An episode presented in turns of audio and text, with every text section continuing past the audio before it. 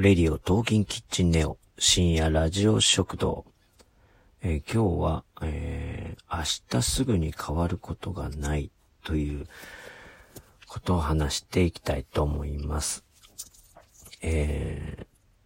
ー明日変わっていたいって時って何回も今まであったと思うんだよね。あのー何を言ってるかというと、例えば、えー明日、久しぶりの人に会うから痩せたいとか、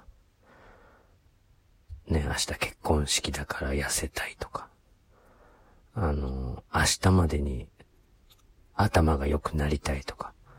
あのね、なんかの試験があって、なんとか明日までに頭が良くなりたいとか、あとは、明日までに、なんだろう、足が速くなりたいとかさ、あの、運動会とかさ、あの、そういう経験を、ね、もう何回も、きっとしてると思うんだけど、あの、もう分かった方がいいよね。うん。結局、あの毎日のさ、準備だよね。うん。突然の明日っていうのはさ、急に来るからさ、ね、もう分かってると思うし、当たり前のことだけど、あの、ね、明日突然変わるってことはないのはもうさ、十分分かってるわけじゃない。それなのに、当たり前の準備をしてない人が多いよね。うん。で、あの、明日突然世界が変わる人っていうのはさ、あの、ちゃんと毎日積んできた人なんだよね。そういう人にはさ、あの、突然変わる日っていうのはさ、来るけどさ、あの、突然さ、変わる日が来るっていうのはさ、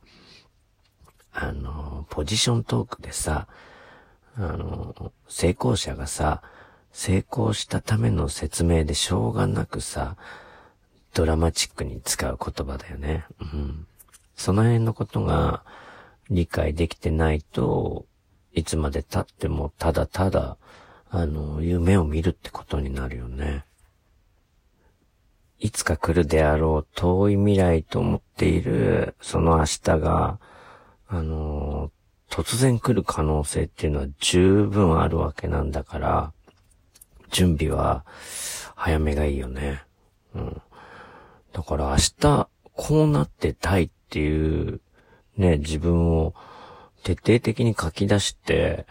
ね、できることから、ね、ガンガンやっていけば、その、突然のさ、その、ね、明日が来た時に、あのあー、明日までにっていう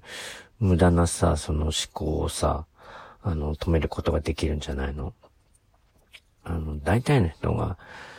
ね、急に明日自分の実力以上のことを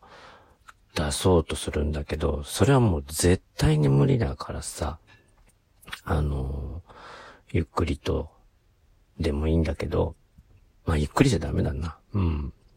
素早くさ、あの、準備を進めた方がいいんじゃないでしょうか。はい。それではまた。